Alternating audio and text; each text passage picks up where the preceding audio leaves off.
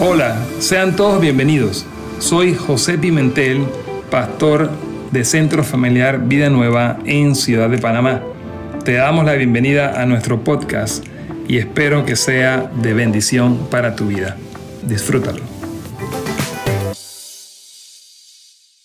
Y ya sin más anuncios, quiero darle la bienvenida el día de hoy a, a mi tío, a mi pastor, a mi compañero de viaje y Quiero que le demos un fuerte aplauso y lo recibamos para la palabra del día de hoy. Quiero invitarle a que oremos antes de comenzar este tiempo. Levante su mano conmigo y, y dígale, Señor, honramos tu presencia, Señor. Te hemos adorado toda esta hora, todo este tiempo, con canciones, pero más que canciones queremos expresarte de nuestro corazón, Señor, que aquí estamos para ti, que tomes lo que somos, Señor como vamos a ver en Casa de Luz esta semana en Corintios 6, soy el templo de tu Espíritu Santo. Gracias Señor porque tú vives en mí si soy hijo tuyo. Tú vives en mí. Y honro tu presencia, Señor. Honro también, honramos tu presencia aquí colectivamente, congregacionalmente. Y te pedimos que tú hables a nuestra casa. Dile, Señor, dile, háblame, Señor. Dígale gracias, Señor, por tu presencia. Que tu palabra hoy edifique en mí lo que tú estás edificando de acuerdo a ese propósito eterno en las naciones. Gracias por esta casa, gracias por lo que has hecho hasta ahora, que podemos decir Ebenecer, pero sobre todo gracias por lo que viene. Ayúdanos a ver lo que viene, ayúdanos a ver en este proyecto de construcción eterno tuyo. Como tú miras, ayúdanos a ver como tú ves, ayúdanos, ayúdanos a ver, porque ni el mejor arquitecto, ni el más visionario de esta tierra puede ver con tus ojos sin la ayuda del Espíritu Santo. Dígale, Señor, gracias por lo que has hecho, pero gracias por lo que harás. Quiero que hagas algo, quiero que profetices sobre la vida de alguien al lado tuyo y dile, toca a alguien al lado tuyo y dile, hoy la palabra de Dios te quiere edificar Confiéselo y declárelo, dígalo hoy la palabra de Dios te llevará, te edificará. Hoy la palabra de Dios cumplirá su propósito en ti. Padre, lo creemos y te decimos amén. Quiero hablar de algo en el tiempo que me queda, que está en mi corazón. Estaba preguntando al Señor, ¿cómo introducimos este tiempo de, de Epic? ¿Cómo comenzamos este tiempo? Porque realmente para mí EPI comenzó hace una semana. Creo que van a ser tres días. Por eso insistimos en esto. No porque no, estamos apurados a hacer cosas para enredarnos aquí la asistencia. Estamos haciendo esto en obediencia al Señor. Es como la dieta pues, que, que el Señor pone en nuestro corazón que tenemos que, que poner en la casa. ¿Verdad? Usted no se queja. Cuando usted era hijo, vivía en su casa siempre seremos hijos, pero cuando usted vivía con su mamá, usted no se quejaba, usted no se podía quejar. ¿Qué hay de comer hoy? Bueno, lo que haya, usted se viene y se lo come. ¿Mm? ¿Usted se acuerda de eso? Ay, brócoli hoy, mamá, ay, sopa de lenteja, no me gusta la sopa de lenteja. A otros que nos encantan. Yo tenía, a mí me encanta, pero había un hermano mío que no le gustaba. Bueno, esta es la dieta que el Señor nos está poniendo. Tanto así que quiero que sepa algo. Y no sé por qué, nada de esto pensaba decirlo. Pero cuando yo participé en un EPIC por Zoom, ellos están en Tennessee, en, Nashville, Tennessee, en Estados Unidos. Yo estaba allá y, era por Zoom y yo digo, eh, wow, esto está tremendo, esto hay que traerlo. Y yo de una vez le mandé un mensaje al contacto que tengo y, y este me dice, bueno, wow, hay que ver la fecha, está difícil, el COVID, ellos tienen muchos viajes organizados, porque va a venir el mismo autor del libro. Pero el Señor les habló en una tarde de oración y les dijo, Panamá, Panamá para Cristo. Y muchos detalles más. El Señor le confirmó, porque estaba súper encima. Digo, en septiembre está encima, es la fecha que tenemos nosotros más disponible entre ambos. Y al final se logró. O sea que Dios ha confirmado que esto es de Dios. Para mí eso comenzó antes. Y yo digo, Señor, ¿qué hablamos ahora? Entonces, hay varias palabras que han estado en mi corazón durante estos días. Y una de esas es que el mundo está cambiando. Mire, como nunca, yo estoy recibiendo invitaciones, yo participo de, algunas eh, conexiones, network, varios networking, networking pastorales, ministeriales, y, he recibido otras más, al punto de que una de esas yo dije, sabes que yo no tengo tiempo para más. Y yo fui por compromiso. Y en, el, y en el momento que estaba ahí en una reunión que se llama movement.org, movimiento, y no le pienso hablar de eso ahorita, pero yo estaba reunido aquí con estos hermanos, algunos afuera, otros aquí. El Señor nos empezó a hablar algo que impactó mi corazón. ¿Y sabe qué es? Tal vez algo que nosotros sabemos. El mundo está cambiando. O el mundo cambió. Esta época que le podemos decir la pandemia o la pandemia, para algunos, ¿verdad? O COVID o lo que sea. Este tiempo, 2020, Dios nos daba una palabra el año pasado. 2020 era un año de visión, que Dios nos mostraba algo a 10 años. No sé si alguien se acuerda de eso. No pienso hablar de eso tampoco. Pero esta semana el Señor me, me ha hablado varias cosas. Una es que el mundo cambió.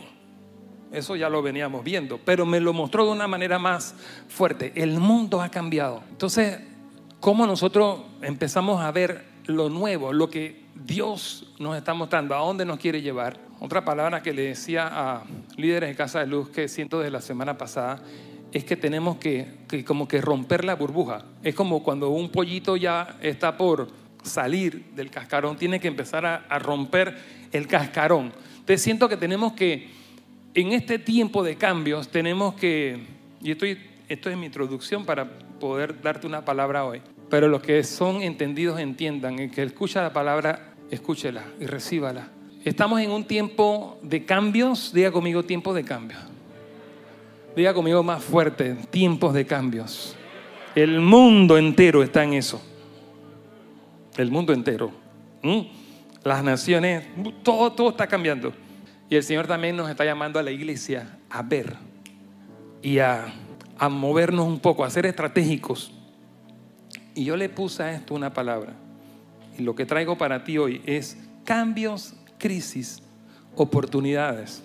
No voy a ahondar mucho en esto y tal vez algunos de ustedes son expertos en esto, pero la palabra crisis, etimológicamente, si usted va al griego, tiene que ver con una derivación de un verbo, un verbo del griego antiguo, que es krinien o krinein, no sé con qué acento, krinen o krinein cuyo significado es, escucha esto, juzgar para tomar una decisión y cuyo sustantivo sería crisis con K.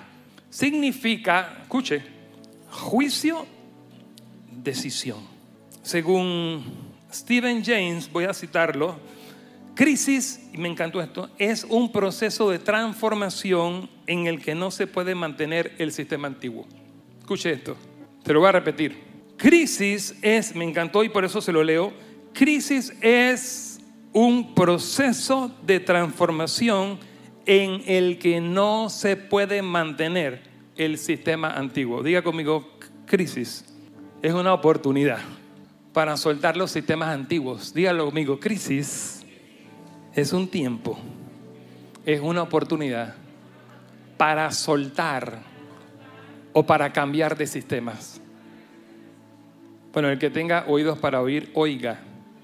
Hay un nuevo tiempo y Dios nos quiere mostrar cómo seguir haciendo su voluntad de una nueva manera.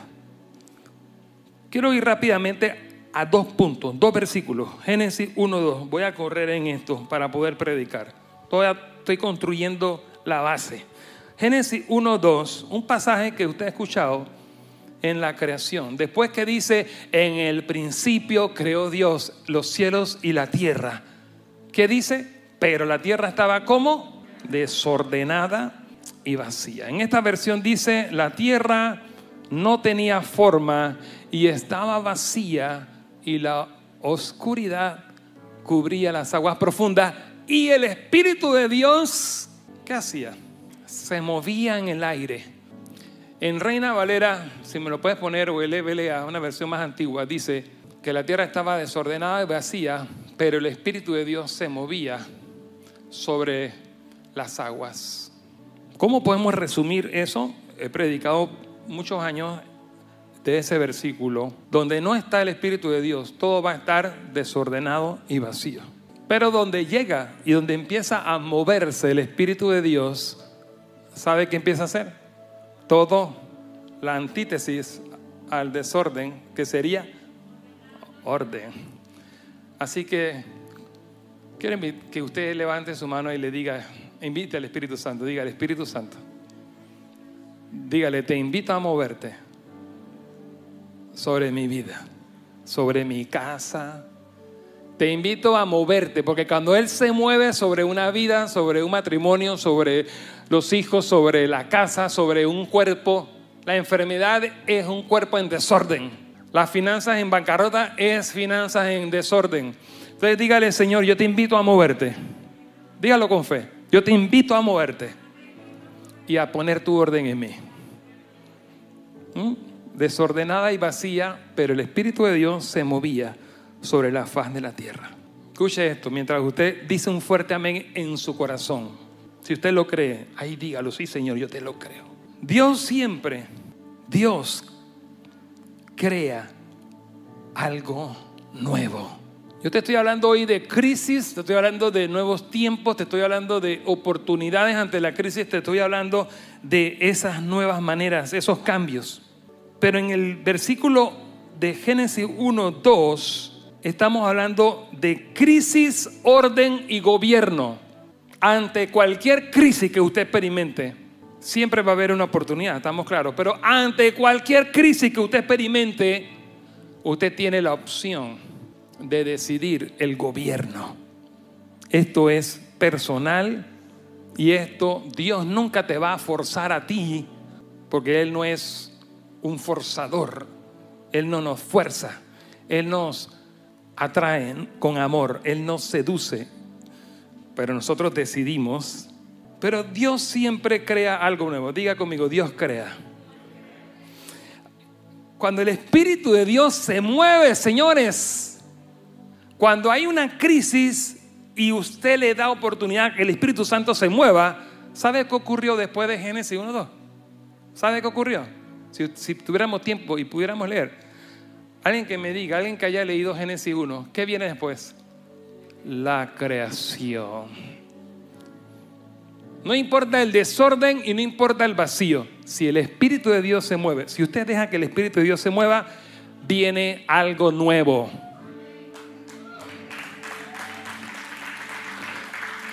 Viene algo nuevo, no como usted se lo imagina. A, a muchos nos encanta el outdoor. A muchos nos gusta irnos por ahí, irnos a la montaña. Fuimos al volcán Barú en el 2017. ¡Qué chévere! Disfrutar la creación. Cuando usted viaja a otros países, ir, ver acá. O sea, es hermosa la creación. Dios lo hizo todo hermoso. La creación, lo nuevo que Dios está siempre haciendo, cada vez que le damos oportunidad, es nuevo, pero es hermoso. Entonces, tengo aquí en mis notas este, esto, el Espíritu, el poder del Espíritu Santo a favor de sus hijos. Es todo el poder creativo. Yo no sé cuándo están recibiendo esto hoy. Así que no importa la crisis. Diga conmigo, no importa la crisis. Dígalo como si lo creyera. No importa cuál es la crisis. Vamos, dígalo más fuerte, no importa la crisis. Diga, lo que importa es a quién yo le doy el gobierno. Porque usted puede estar en la peor enfermedad, como estuvo la mujer del flujo de sangre, pero ella se acercó al Señor con poca fuerza. Ella decidió y dijo, ¿sabes qué? Yo no me voy a someter a las palabras de todos los doctores a los que he ido. Yo no me voy a someter a las palabras de aquellos que dicen esto, que no me puedo acercar al Señor. No, yo me voy a acercar y yo voy a ir. Y ella finalmente llegó ante muchos que apretaban al Señor. Y ella llegó y tocó el borde de su manto. Ni siquiera lo tocó a él. No tocó la carne del Señor. Para los que pueden ser un poquito, ah, bueno, es que ella tocó a Jesús, pero ni siquiera lo tocó. Ella tocó el borde del manto. Ahí apenas tocó el manto. Y Jesús dice, ¿quién me tocó? Los discípulos empezaron a reírse, Señor, pero ¿qué te pasa? Ya se nos nos dimos cuenta entonces que nuestro maestro sí está como tostado. porque Señor, te está apretando la gente, te está apretando, Señor, un pocotón de gente. Pero él dice, no, no, no, ustedes no saben.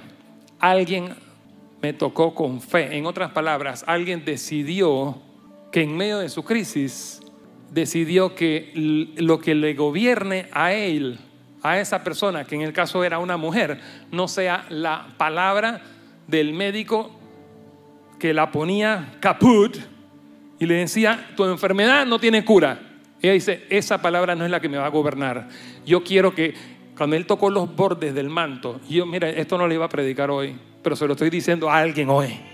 Dice, yo le estoy tocando aquí, el borde del, del manto representa la palabra. Ellos tenían amarrado en el borde del talí, en el borde del manto, de oración que tenían los judíos, ellos tenían cinco nudos que representaban los cinco primeros libros del Antiguo Testamento. Entonces eso, si usted es nuevo, usted tal vez no sabe, si usted me ha escuchado anteriormente sabe que en algún momento por allá lo haya dicho, eso representaba la palabra de Dios. Entonces esa mujer no estaba nada más tocando el manto de algún rabino, no, ella estaba tocando la palabra de Dios. Ella dice, mi, mi, mi situación, en medio de mi crisis, yo no me someto a, lo que me dijeron los médicos, yo me someto a lo que Él dijo antes. Y es que por su llaga yo puedo ser sana. Vamos a segunda de Samuel, capítulo 5, del 1 al 10. Antes de leer primera de Samuel, yo te invito a que usted nuevamente le diga, Espíritu Santo, gracias. Yo siento que el Señor ya está tocando vidas. Yo siento que el Señor ya está tocando a alguien y le está invitando a darle el gobierno. Segunda de Samuel 5, del 1 al 10, nos relata una historia maravillosa. Y salto rápidamente por cuestiones de tiempo. salgo rápidamente a, a lo siguiente. Dice, va a leer en la versión N NTV, vamos a leer para estar en sintonía. Es nada más y nada menos antes de leer que la historia de David. Y le adelanto rápidamente, póngame atención, para poder correr. El rey David. ¿Quién era David? Me encanta, uno de mis personajes favoritos de la Biblia. Porque posiblemente, pues, el octavo hijo, no sabemos si era o no era un hijo por fuera, posiblemente era un hijo por fuera, por fuera del matrimonio me refiero. Por lo tanto, cuando vino el profeta a la casa a ungir uno de los reyes de Isaí, porque Dios le dijo, voy a quitar a Saúl y voy a poner a uno de tus hijos, llama, Isaí, llama a tus hijos, tú tienes hijos varones, llámalos a todos. Y él llamó a todos menos a David. Y cuando viene y va a ungir el primero, no, ese no es, dice el Señor. El segundo, no, ese no es. Tercero, cuarto, quinto, sexto, séptimo, ese no es. Y, ya tenía miedo Isaí. Porque dice, ups, él me dijo todos y, y cuando yo me imagino la cara de, de Isaí y me imagino la cara de Samuel. Cuando está tratando de ungir al séptimo, Dios le dice, tampoco es ese. Y él lo habrá mirado como que, y me está haciendo perder tiempo. Yo te dije, ¿cuántos de tus hijos te dije que trajeras? ¿Y por qué no me los traes de todos? ¿Tú tienes otro? Ups, sí. Uh. ¿Y qué pasó? No, bueno, a él lo tengo cuidando las ovejas. Pasa que las ovejas son más importantes que la palabra de Dios a través del profeta. Y muchas veces nosotros somos así, pero no sé por qué estoy diciendo eso, porque eso no está tampoco en mis notas. Le estoy nada más diciendo quién era David. Ven, muévete y llámalo, porque esto es de Dios y tú, tú estás faltando, muchacho. Búscalo. Y cuando lo traen, Dios dice, ese es. Pero ¿quién era David? Posiblemente, ¿verdad? No escogido primero, no fue la primera opción, no fue la segunda opción, no fue la tercera. Y tú te quejas porque tú no eres la segunda opción. Lo que pasa es que no me miraron bien. No me están llamando a que haga esto, lo otro. Lo que pasa es que me miró mal el pastor, la pastora, mi líder de casa de lujo, tal cosa. ¿Sabes? Muchas veces nos sentimos mal porque no somos plato de primera mesa, porque somos plato de segunda. David era plato de qué? De octava mesa. Así que siempre vamos a tener en David un tremendo consuelo. Al octavo. Pero ¿sabes qué? Cuando algo es para ti, porque Dios te lo ha dado, no importa que vengan uno, dos, tres, cuatro, cinco, seis, siete antes, porque eso es para ti. David, ¿dónde estaba? David estaba allá obedeciendo a su papá en lo que lo habían mandado. Y de allá Dios dice, pero es que digo todo esto porque quería llegar a ese punto, allá, en lo olvidado, allá, cuidando a las ovejas, allá. David, nos dice la palabra de Dios, que David estaba siempre adorando a Dios, siempre estuvo en la presencia de Dios. En otras palabras, David encontró, no al Padre terrenal con errores, él encontró a quién? Al Padre celestial, en medio de la crisis que él tenía, ojo. David no era un hombre sin crisis, David era un hombre que en medio de la crisis le dio el gobierno de su vida, no a la palabra que le decía, tú eres un hijo por fuera, tú eres un desechado, tú eres un plato de octava. No, él no le hizo caso a nada de eso. Él dijo, ¿sabes qué? Yo aquí en mi crisis le doy el gobierno de mi vida a la palabra, a lo que Dios habló, y lo voy a adorar. ¿Cuántos están recibiendo eso? Vamos, si alguien está aquí, adore. David le dijo, yo voy. En medio de la crisis esta, voy a este proceso de transformación y a romper con todos los sistemas antiguos porque algo nuevo viene para mí. David lo creyó. Y David allá, en medio de las ovejas, adoró.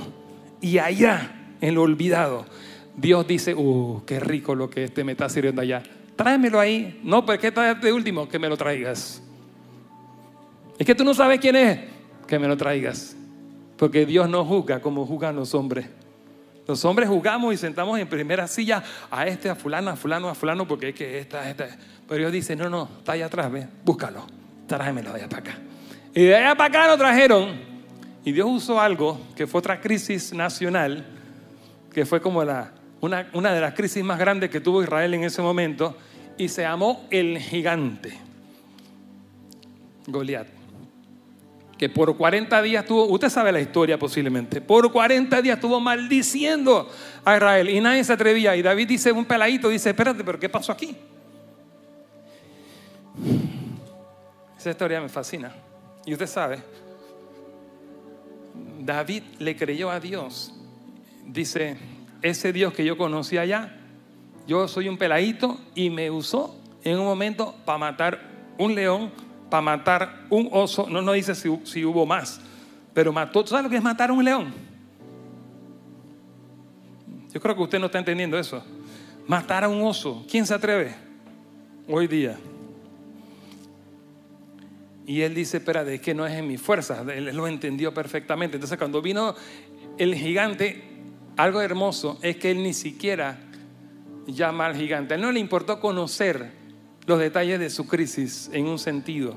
Ni siquiera llama a Goliat como, como por su nombre, sino que a él le importaba más conocer quién era el Señor de los ejércitos, Jehová de los ejércitos. Dice, yo no conozco muchos detalles porque no necesito, pero sí conozco quién es mi Dios.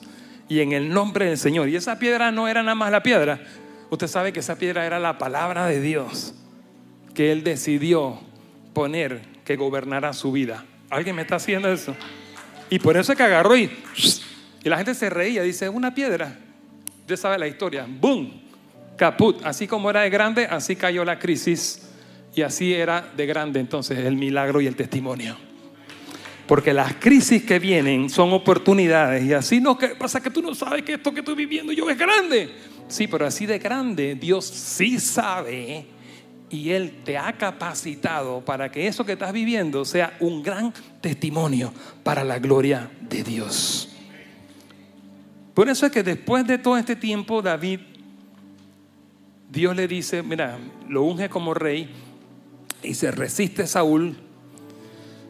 Y aquí estoy llegando a la palabra. Yo sé que queda poquito tiempo, pero toda esta es la introducción del punto principal. ¿Cuánto me hago un minuto más? Cinco. Uno, dos, tres, cuatro, cinco, seis, siete. Van como 25. Segunda de Samuel 5, del 1 al 10, dice lo siguiente. Luego, todas las tribus de Israel fueron a David en Hebrón y le dijeron, somos de la misma sangre. En el pasado, cuando Saúl era nuestro rey, en realidad era usted quien dirigía a las fuerzas de Israel. Reconocimiento. Empezaron a ver lo que antes no veían. Nadie se lo había dicho, ahora se lo empezaron a decir. No te canses si alguien no te está diciendo lo bueno que estás sirviendo allá. Tal vez hay gente en este momento, y gloria a Dios por eso, que están limpiando los baños y usted nunca lo ve. Pero el Señor te va a reconocer por eso. Tremendo lo que hacen los ujieres, por ejemplo. Gloria a Dios. Denle un fuerte aplauso a los ujieres. Ahí están. Los maestros, los maestros están haciendo algo tremendo. Tremendo los maestros de niños. Oramos por eso. El Señor tiene su recompensa, señores, muchachos, muchachas. Gloria a Dios, los maestros de Casa de Luz, Dios sí ve lo que tú estás haciendo, Dios ve las lágrimas, Dios ve el tiempo que te prepara, Dios ve lo que tú estás haciendo que nadie ve. Dios lo va a reconocer en su momento. No te inquietes porque alguien de repente no lo ve. Aquí llegó el momento del reconocimiento. Y le dicen, tú eras el que guiaba a las fuerzas de Israel. Y el Señor le dijo, tú serás el pastor de mi pueblo, tú serás el líder de Dios el líder de, de Israel, perdón. Tú serás. Fue un momento de promoción para David. Diga conmigo, el momento llegará. Toque a alguien al lado tuyo y dígale, tu momento llegará. Mantente obedeciendo. Tu momento llegará. Tu momento de promoción llegará. ¿Cuántos lo creen? Dice el versículo 3 necesito avanzar. De modo que allí en Hebrón, Hebrón significa como alianza. No tengo tiempo para hablar de eso. Los que han ido a Jerusalén, eso no está cerca de, de, Jerusalén, los que hemos ido a Israel. Fui solamente una vez, no hemos ido más porque es un lugar de, cuando hemos ido eh, no hemos podido ir a veces por, por cuestiones de los palestinos y toda esa vuelta, pero está en lo que es bajo el control palestino. Dice, de modo que allí en Hebrón, el rey David hizo un pacto ante el Señor con todos los ancianos de Israel y lo ungieron rey de Israel. Otras veces he dicho que Hebrón fue el lugar, recuerde de qué tribu era David, era de la tribu de Judá. 400 años antes de David, el que conquistó Hebrón fue Caleb. Este es para, el avanzado, para que quiera escuchar un poquito más.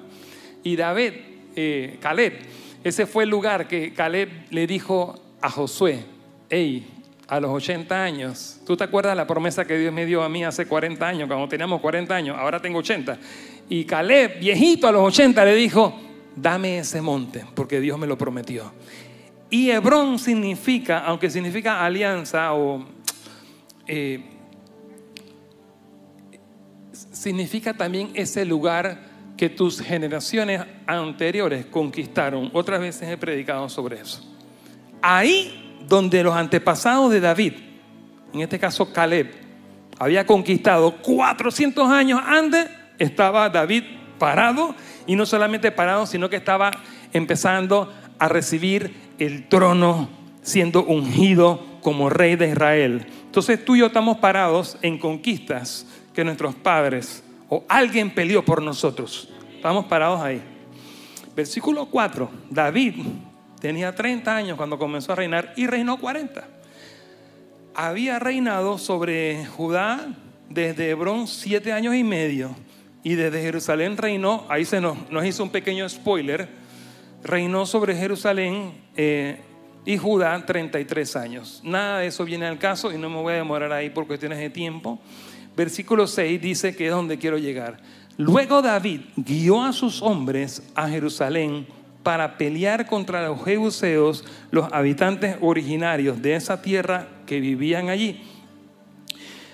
O sea, en otras palabras, David vivió varias crisis. David tuvo varios momentos de crisis, de oportunidades, de cambios. Pero él supo leer cada uno. Parte de lo que te quiero decir hoy es cómo estamos leyendo la crisis y el tiempo que estamos viviendo. ¿Estamos leyéndolo correctamente? David, cuando ya una cosa era cuando no era rey, otra cosa fue cuando ya era rey o cuando estaba en el interín de ser ungido rey hasta que llegó a ser rey. No sé si usted lo puede ver. Llega a ser rey en Hebrón y en Hebrón él tuvo otro cambio para empezar a leer distinto. Señores, el mundo de la fe es dinámico y tenemos que mantenernos leyendo correctamente, teniendo visión correctamente para no perdernos la conquista que Dios tiene para nosotros. Cada vez que vamos avanzando, cada vez que vamos subiendo a otro nivel, el Señor tiene más, porque las conquistas nunca acaban para los hijos de Dios.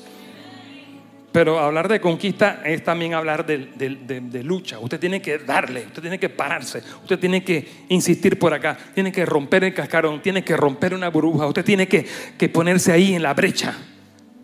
Porque somos muy, tendemos a, a lo cómodo, tendemos a que, bueno, ya llegué aquí, qué rico. Bueno, David llegó a Abrón, pero no se cruzó de brazos. Dígale a alguien con amor al lado suyo, no te cruces de brazos. Dígale, vamos. Crisis es un proceso de transformación en el que no se puede mantener el sistema antiguo. Y lo que el Señor me decía es que hay sistemas antiguos que usted tiene que entender, que tienen que romperse. Y aún un sistema antiguo puede representar algo que fue muy bueno hasta ayer. Ayer ya, es periódico de ayer. Ahora, ¿qué fue lo que, qué es lo relevante del versículo 6 al 10?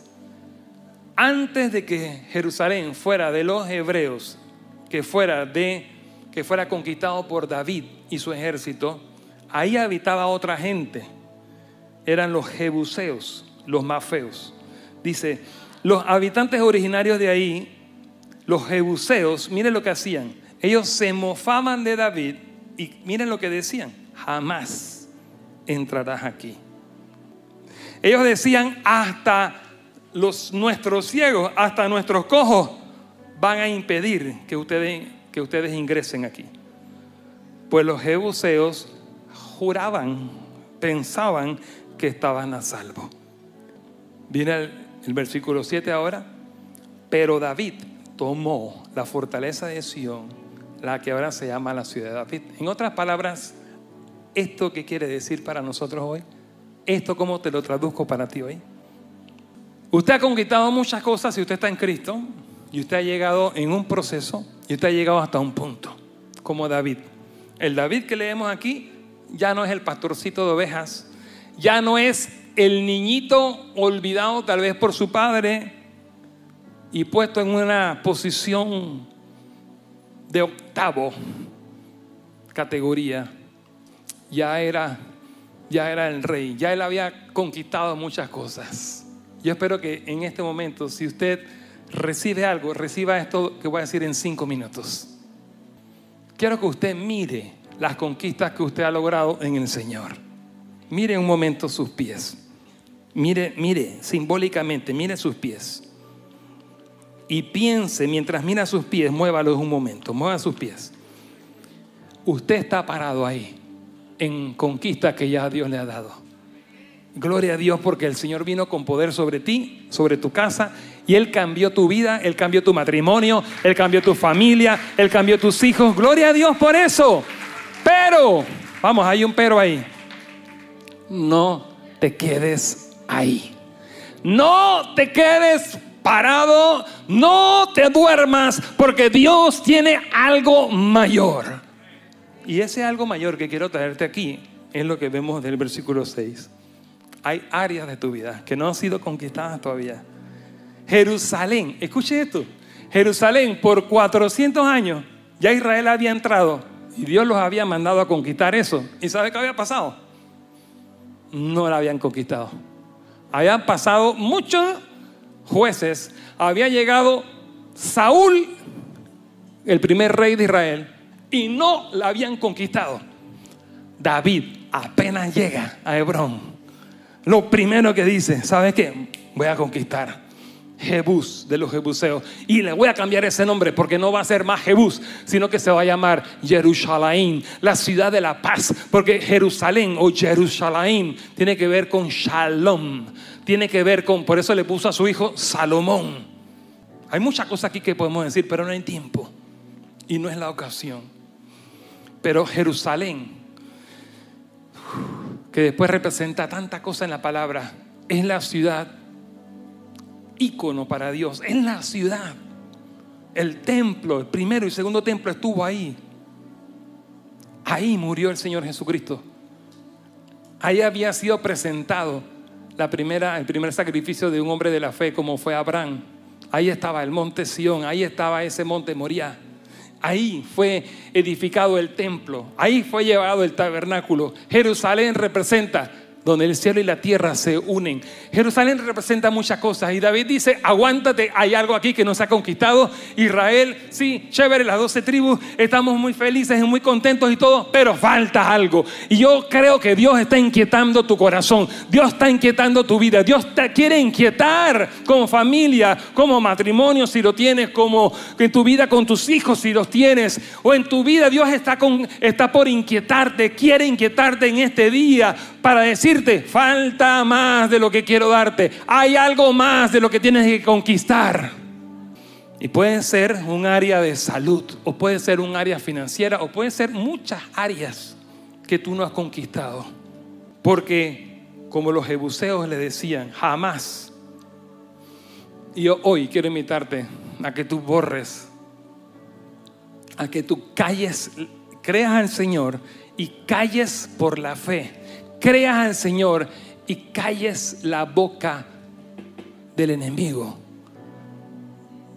Hay gente que tiene enfermedades, hay gente que, llegó hasta aquí como familia y usted se estancó ahí.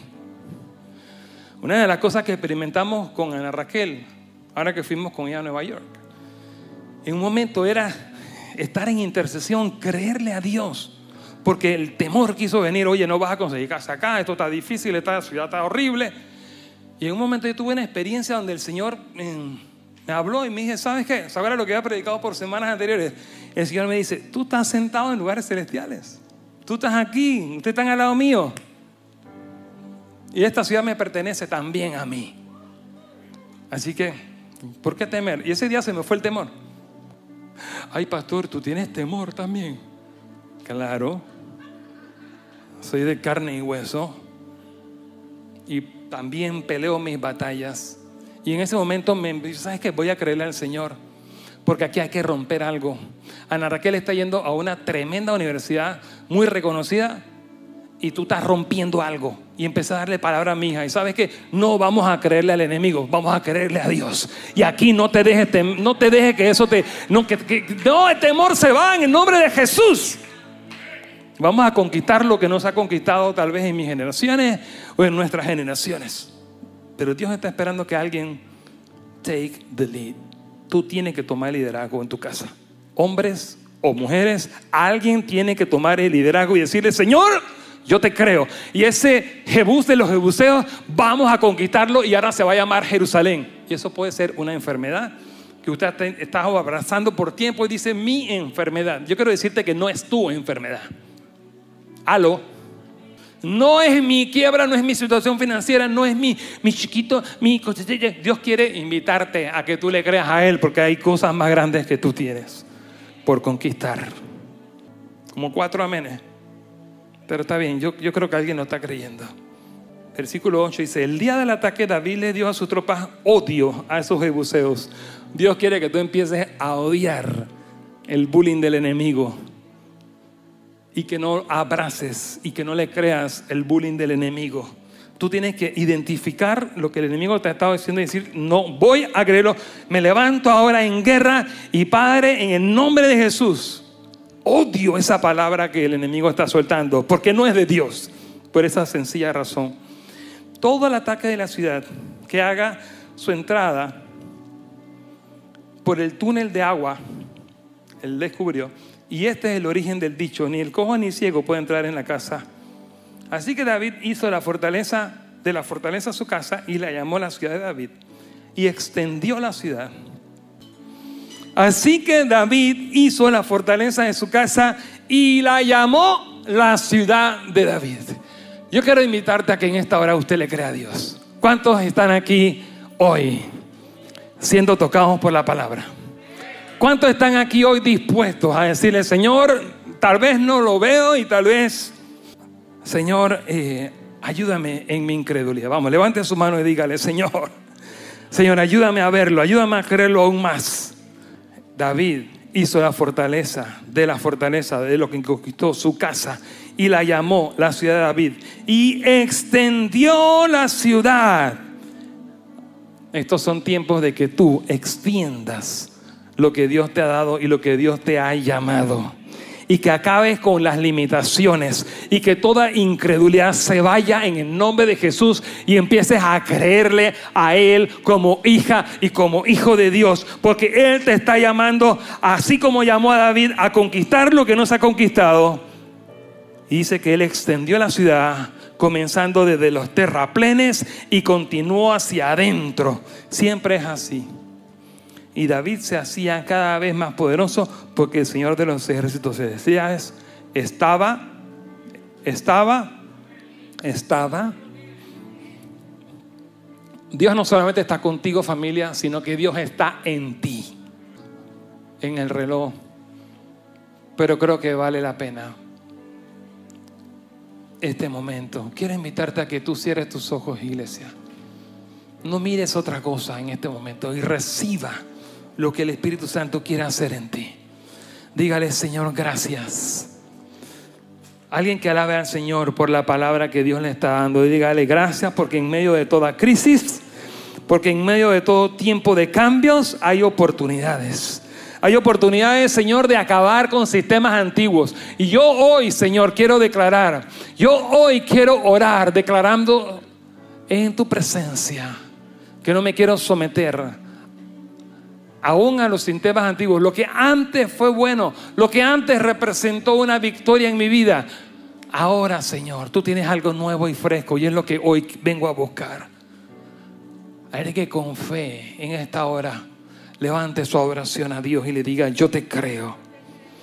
Porque aquí, Señor, del Hebrón viene el Jerusalén, viene la conquista de lo inconquistable. Espíritu de Dios, tú eres un Dios de orden. Y eres un Dios que espera que nosotros te demos el gobierno para dejarte a ti establecer el orden. Padre, gracias por esta casa. Gracias por esta familia, Centro Familiar Vida Nueva. Gracias, Señor, por lo que has hecho hasta ahora. Porque podemos decir, es benecer. Porque podemos decir, hasta aquí, tú nos has estado bendiciendo, eres tú. La fuente de nuestra bendición eres tú. Gracias, Padre.